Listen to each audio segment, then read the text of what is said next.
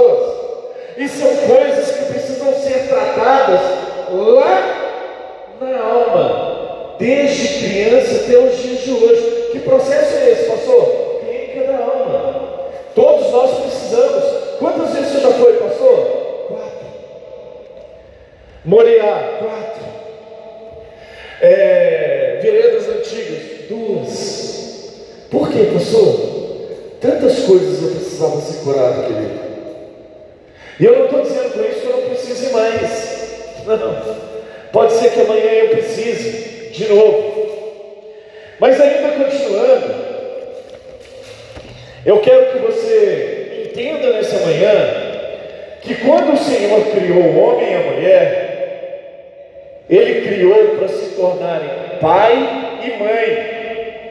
E porque existe um propósito que é de formar famílias fortes, formando pessoas saudáveis que vivam para a glória de Deus. Amados, entenda uma coisa: uma família forte uma igreja forte, uma sociedade forte.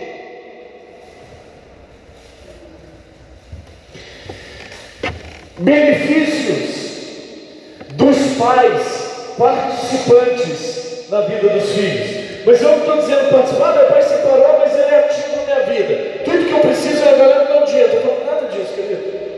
Eu estou eu eu, eu dizendo, eu não estou me referindo a coisas materiais que Ele possa te dar. Eu estou me referindo a coisas do coração. Benefícios de pais participativos, desenvolvimento cognitivo, fortalecimento das habilidades interpessoais, conquista da autoconfiança. O que, é que você está falando, pastor? A autoconfiança ela tem que ser conquistada. Sensação geral de bem-estar e de segurança. Consequências da orfandade, pobreza afetiva, geração que não se sente amada, não tem amor para dar, vive movida por carência e aceitação. Olha que sério. Solidão constante, vive entre muitos, se sentindo um ninguém. Rejeição, complexo de inferioridade, falta de autoconfiança, baixa estima, depressão, falta de perspectiva na vida, crise de identidade, crise sexual, dificuldade para interpretar as realidades do seu tempo, insubmissão, pré-indisposição e suicídio. Queridos, isso é o retrato da nossa sociedade, órfã ou de pai ou de mãe, ou de pai ou de mãe. Pergunta para uma criança que os pais separaram, o que, que ela mais queria na face da terra? Terem a sua família de volta. Por quê? Porque é intrínseco ao homem está concernente dentro do homem a questão da família. Ei, pai, mãe e fruto dessa relação. É, pastor? É. Estou me lembrando uma coisa que o Espírito Santo de Deus tradou sobre o meu coração muitos anos atrás, sobre uma palavra que eu fui falar sobre a oferta na igreja que eu congregava com o pastor Robertinho, né, que é o meu pastor, eu estava debaixo da sua liderança, e ele me pediu para ministrar um dia, eu fui ministrar o culto todo, e aí Deus trouxe ao meu coração para falar sobre dízimo, oferta, ó, é, dízimo, oferta e como é que era? Dízimo, oferta e a provisão de Deus. E eu usei a figura do pai, usei a figura da mãe e usei a figura do filho. A promessa. Isso me veio à cabeça aqui agora. Deus sabe de todas as coisas. Qual é a resposta para combater a raiz da orfandade em nossa geração? o gigante da raiz da orfandade no nosso coração. Qual é a resposta para combatê-lo? A paternidade de Deus. Amém? A paternidade de Deus é a bondade de Deus que preenche as lacunas do nosso ser que foram abertas pela orfandade, suprindo as falhas, curando feridas, derramando amor em nossos corações. Amém? Abre a tua Bíblia comigo em Salmo 68, versículo 5. Quero ler isso aqui de novo sobre paternidade para você gravar. A paternidade de Deus é a bondade de Deus que preenche as lacunas do nosso ser que foram abertas pela orfandade, suprindo as falhas, curando as feridas, derramando amor em nossos corações. Salmos 68, 5 Pai dos órfãos e juiz das viúvas é Deus em sua santa morada. Aonde que é a santa morada de Deus? É aqui dentro de mim, dentro de você. Amém?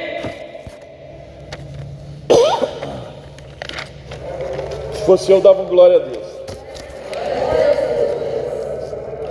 Queridos, conheçamos a partir de agora as habilidades, o caráter do nosso Pai Celestial. Abra a tua Bíblia comigo no livro de Jeremias, no capítulo 31.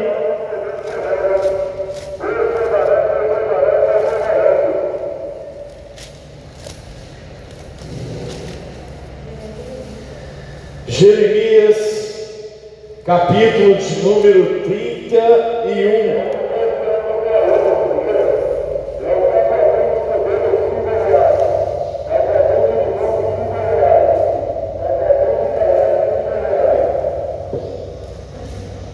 Jeremias 31, versículo 7.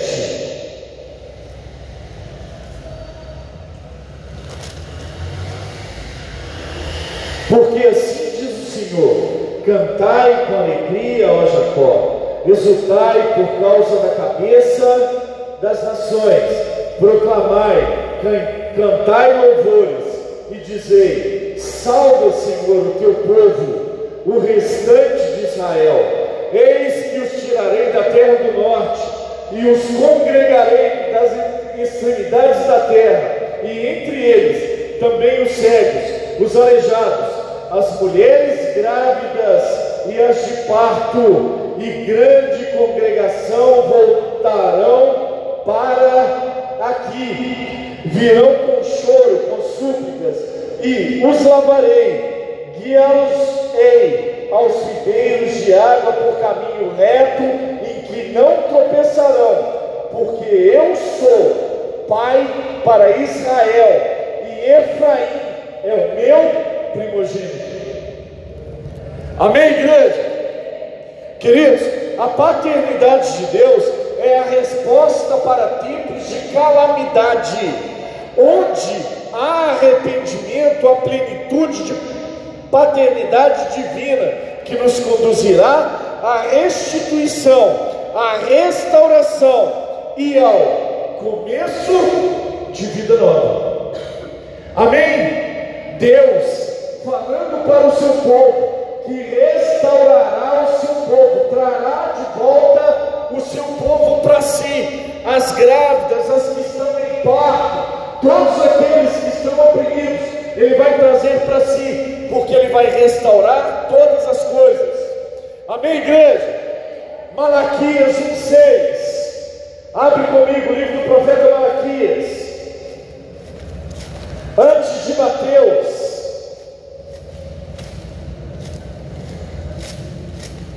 Glória a Deus. Malaquias 1,6. O filho honra ao pai, e o servo ao seu senhor. Se eu sou pai, onde está a minha honra? E se eu sou o senhor, Onde está o respeito para comigo? Diz o Senhor dos exércitos a vós outros, ó sacerdotes que desprezais o, meu nome. Vós dizeis, em que desprezamos nós o teu nome? Queridos, a sua paternidade nos ensina a viver como filhos em um tempo em que os filhos não querem viver como os filhos, mas o pai insiste em querer ser pai para todos os filhos.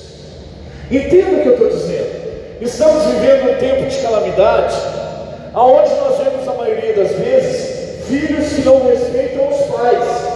Quando nós abrimos o culto, nós vemos o quê? Honra o teu pai e tua mãe para que os seus dias sejam prósperos sobre a face da terra.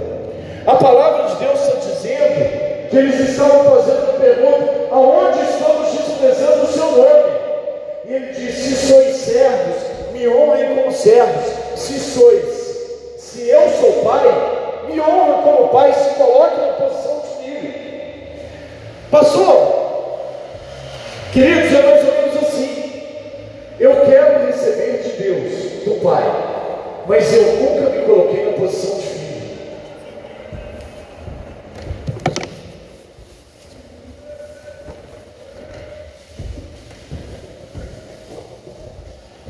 Ou eu me coloco na posição de requeridor, de cobrador, daquele que está questionando, daquele murmurador, mas na posição de filho eu não me coloco. Aonde o pai sabe a hora certa de dar aquilo que o filho precisa.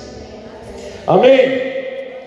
Mateus, Evangelho de Jesus, como escreveu Mateus, só andar umas quatro folhinhas aí, capítulo 6, versículo de número 9. Portanto, vós orareis assim: Pai nosso que estás no céu, santificado seja o teu nome. Queridos, a sua paternidade destrona a solidão da orfandade, destrona, Pai nosso, não de alguns, não dos melhores, mas sim de todos que invocam o seu nome e que buscam a sua face e que se convertem dos seus maus caminhos. O que, você está dizendo, pastor? Eu estou dizendo que a raiz da orfandade cria em nós, cria em nós um buraco profundo de solidão. E a paternidade de Deus, Pai nosso, não de alguns, não de melhores, mas de todos os filhos que invocam o seu nome, que reconhecem os seus erros e que se arrependem dos seus maus caminhos. Amém? Amados, Isaías, abre lá comigo, livro do profeta Isaías.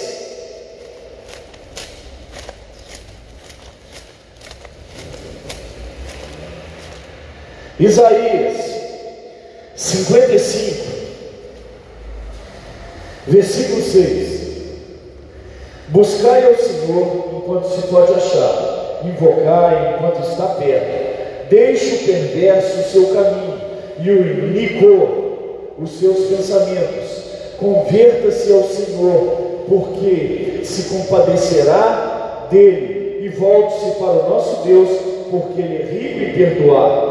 Porque os meus pensamentos não são como os vossos pensamentos, nem os meus os vossos caminhos aos meus caminhos, diz o Senhor. Porque assim como os céus são mais altos do que a terra, assim são os meus caminhos mais altos do que os vossos caminhos, e os meus pensamentos mais altos do que os seus pensamentos. Porque assim como desce a chuva e a neve dos céus, para lá não tornam, sem que primeiro reguem a terra e fecundem e façam brotar para dar semente ao semeador e pão ao que comer, assim será a palavra que sair da minha boca. Não voltará vazia, mas fará o que me apraz e prosperará naquilo em que a designei. Saireis com alegria e em paz sereis guiados.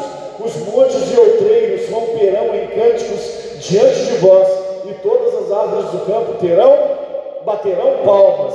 Em lugar do espinheiro crescerá cipreste, e em lugar da sarça crescerá a murta, e será isto glória para o Senhor e memorial eterno, que jamais será extinto. Queridos, Deus é grandioso em perdoar. Quando nós buscamos o perdão de Deus, todo esse texto que nós lemos, querido, é o que está perpetuado para as nossas vidas, é o que Deus tem perpetuado para nós, quando nós nos arrependemos e reconhecemos os nossos maus caminhos. Mateus, capítulo 18, 18, Versículo 11. Porque o Filho do Homem veio para salvar o que estava perdido. Que vos parece? Se um homem tiver cem ovelhas e uma delas se extraviar, não deixará ele nos montes as noventa e nove, indo procurar a que se extraviou? E se porventura encontra, em verdade vos digo, que maior prazer sentirá por causa dessa do que pelas 99 que, já, que não se extraviaram. Queridos, Deus é o Pai que não quer perder ninguém. Deus é um Deus que não quer perder ninguém. Não importa se é pecador, não importa. Deus quer que as pessoas entendam que elas precisam se converter e se arrepender dos seus maus caminhos e se voltar para Deus. É isso que Deus quer porque Ele é um Pai que não quer perder ninguém. Deus é Pai de um, Deus é Pai de multidões, Deus é Pai para os salvos e continua querendo ser Pai para os perdidos. Amém? Romanos, livro, carta de Paulo aos Romanos, abre lá comigo. Romanos, Carta de Paulo aos Romanos, no capítulo 8. O versículo é o versículo de número 15. A paternidade nos proporcionará uma identidade. Pastor, por que você está falando isso tudo? Porque eu falei que a orfandade nos deixa sem identidade, nos deixa com um buraco no peito, causando autoestima baixa, falta de confiança, falta de identidade, crises emocionais, crises como pessoa, crise de identidade, crise sexual, crise, crise de todas as formas. E a palavra de Deus vem rebater esse gigante da raiz da orfandade, dizendo que a paternidade de Deus é um remédio para curar, para secar essa raiz. E ela vai dizer o seguinte Romanos, capítulo 8, versículo 15: Porque não recebestes o espírito de escravidão para viverdes outra vez atemorizados, mas recebestes o espírito de adoção, baseados no qual chamamos de Abba Pai. Abba Pai, Paizinho querido. Amém. Queridos, temos o Espírito Santo enviado pelo Pai a construção dessa nova identidade. Somos filhos, somos herdeiros e somos co-herdeiros com Cristo. Amém? 1 Coríntios 8, 6.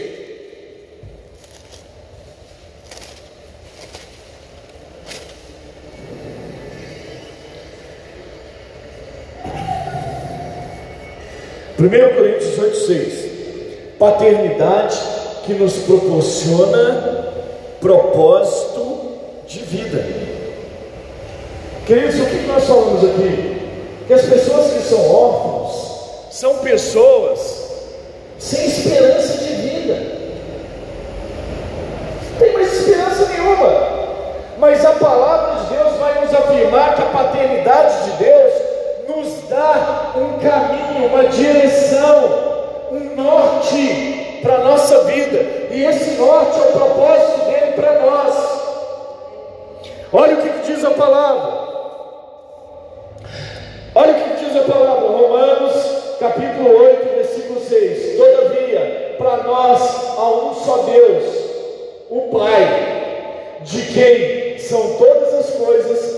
para quem existimos, e só um Senhor, Jesus Cristo, pelo qual são todas as coisas e nós também. Por Ele. Amém. A paternidade de Deus fala para mim e para você que sofremos a orfandade de pais omissos,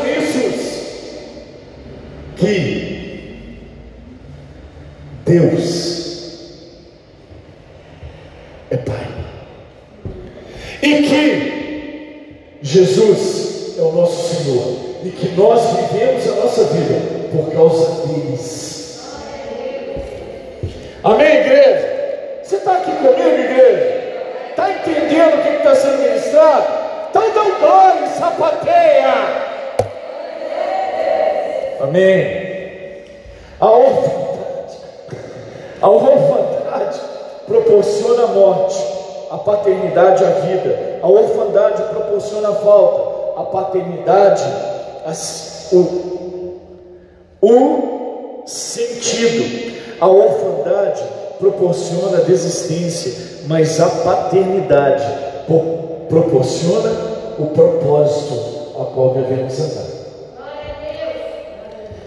Paternidade que nos proporciona consolo. 1 Coríntios, capítulo 3.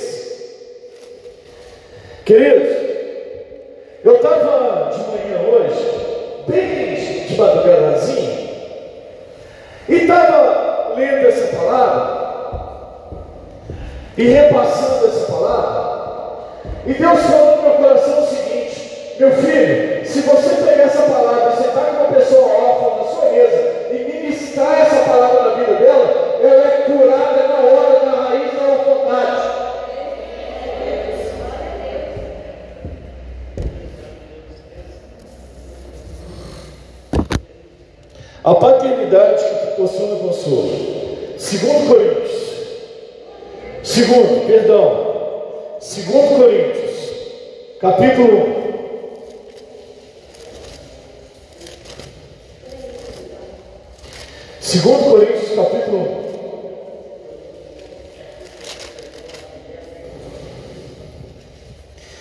Versículo 3. Bendito seja o Deus Pai de nosso Senhor. Oh, espera aí. 2 Coríntios capítulo 1, versículo 3.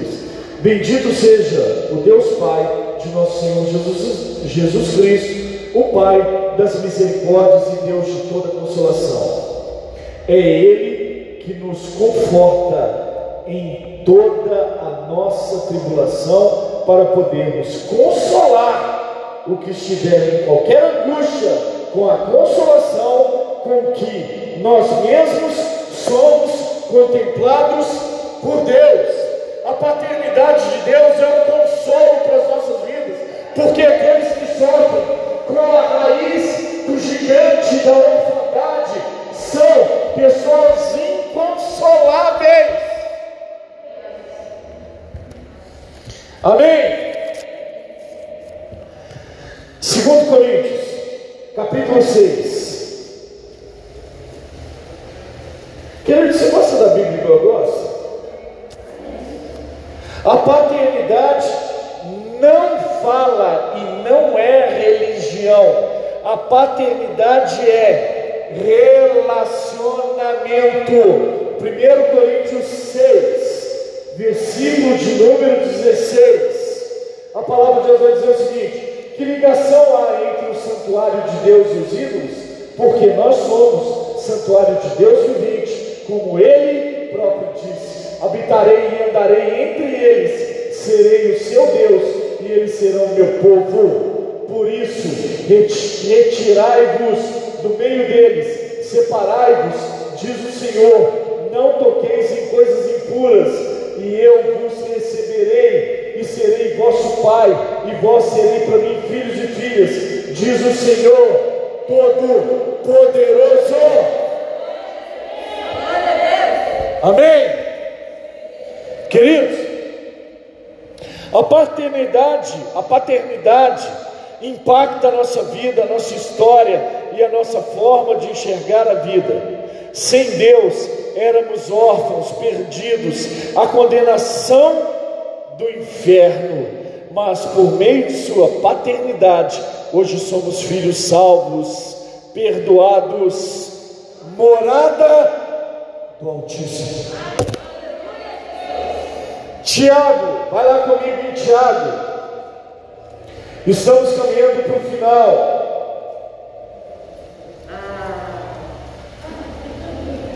Gente, eu achei que eu nunca ouvi isso na minha vida. Glória a Deus!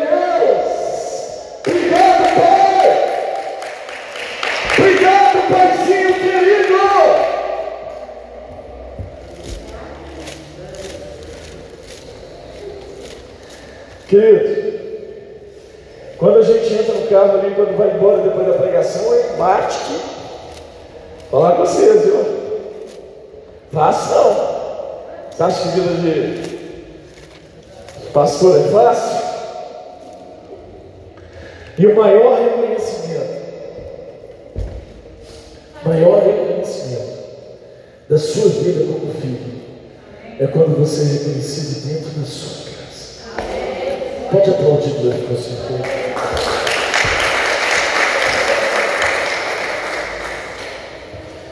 Tiago A paternidade nos proporciona tudo o que precisamos. 1,17 Toda boa dádiva e todo dom perfeito são lá do alto, do Pai. São descendo do Pai, descendo do Pai das luzes, em quem não pode existir variação ou sombra de mudança. Amém? Pois, segundo o seu querer, ele, ele, ele nos gerou pela, pela palavra da verdade, para que fôssemos como que primícias das suas criaturas. Queridos, a paternidade de Deus faz com que nós entendamos que Ele é o nosso provedor para tudo aquilo que nós precisamos, porque segundo o poder da Sua palavra, nós somos criados, e segundo a Sua criação, nós somos as primícias da Sua criação, a parte mais importante da Sua criação. Deixa eu só te falar sobre essa parte mais importante. Quando você recebe o seu dinheiro, você tira a parte mais importante para quem?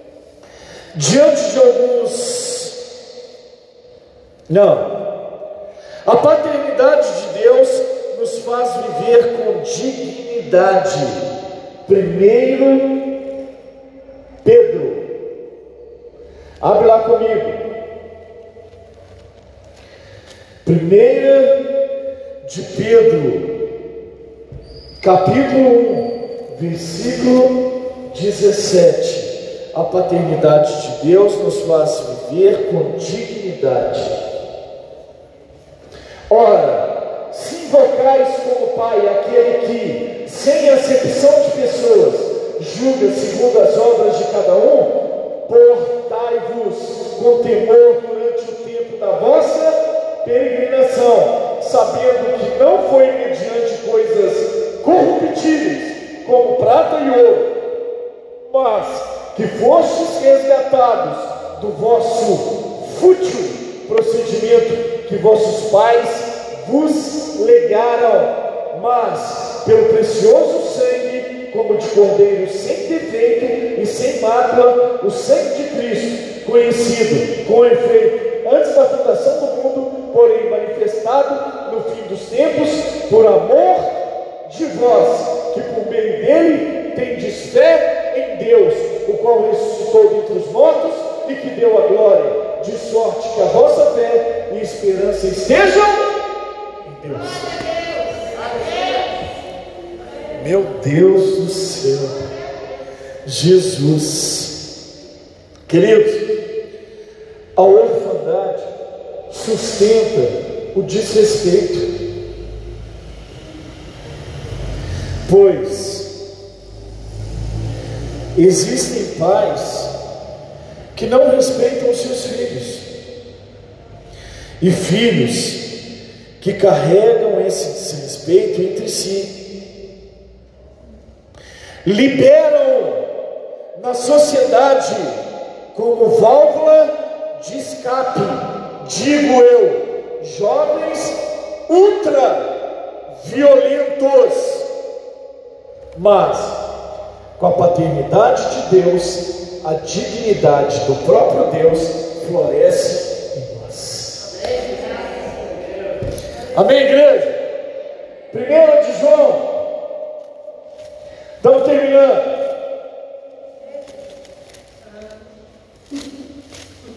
Oh!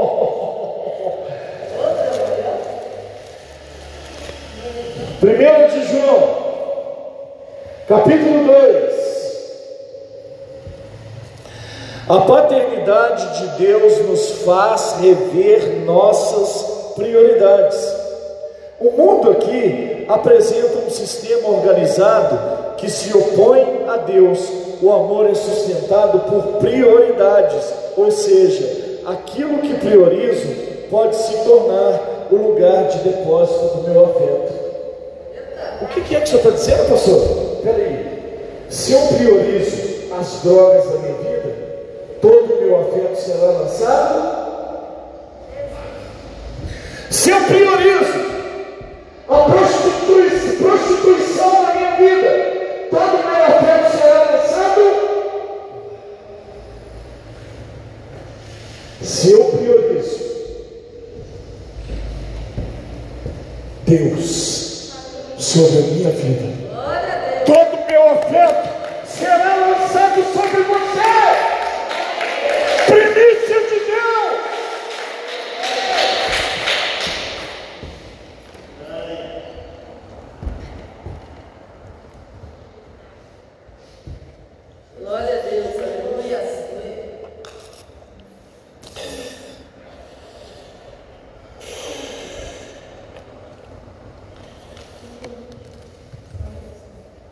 1 João 2,15. Não ameis o mundo, nem as coisas que há no mundo. Se alguém amar o mundo, o amor do Pai não está nele. Se eu priorizo as coisas do mundo, o meu afeto vai para o mundo e as coisas que nele estão. Se eu priorizo as coisas de Deus, eu olho para mim, e seja qual for a situação da minha vida, eu posso derramar todo o afeto de Deus que está derramado sobre mim, na vida também. Amém, Deus, glória a Deus.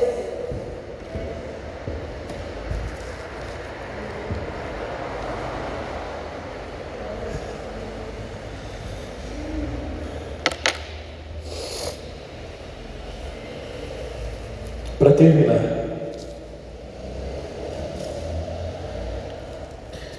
Jesus Cristo é o único caminho para que desfrutemos da paternidade de Deus. Evangelho de Jesus, quando escreveu João, capítulo 14, versículo 6.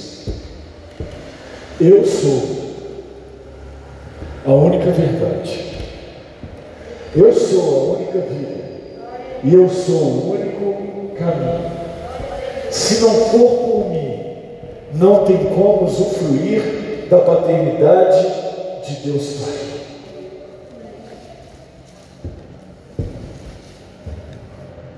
1 João, capítulo 4, versículo 15.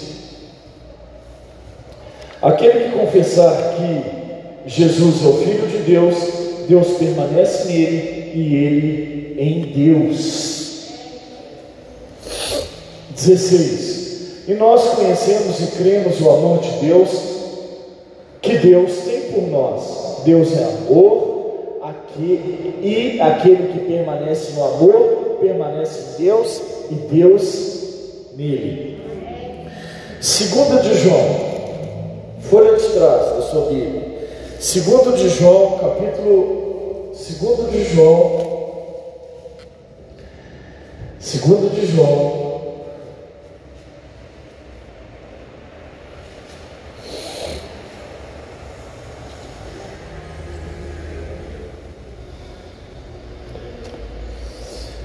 Segundo de João, versículo 8 e 9.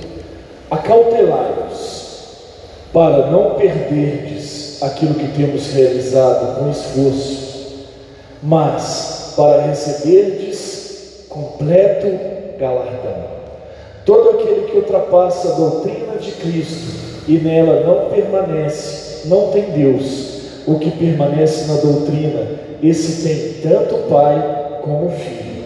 Se alguém vem ter convosco e não traz essa doutrina, não o recebais em casa, nem lhe deis as boas-vindas, porquanto aquele que lhe dá as boas-vindas faz cúmplices das suas obras, mas Jesus Cristo é o único caminho para usufruir da paternidade de Deus. Pastor, por que o senhor leu 2 de João, versículo 8 e 9? Porque nos nossos dias há muitos falsos profetas. Nos nossos dias há muitos falsos cristãos.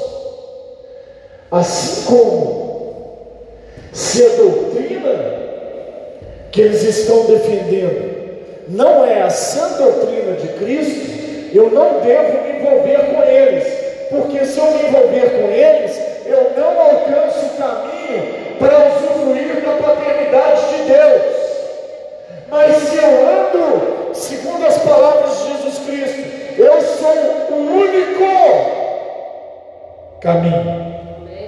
Eu usufruo da paternidade de Deus sobre a minha vida.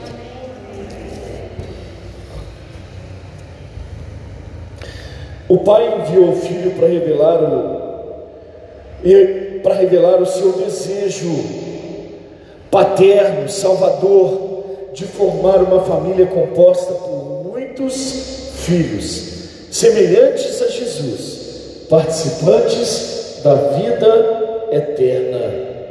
O que o Senhor nos proporciona, supre, potencializa, preenchendo o nosso ser onde experimentamos, aprendemos e começamos a viver o propósito que Ele preparou para nós. Se você entendeu a palavra, pode glorificar e aplaudir o Senhor.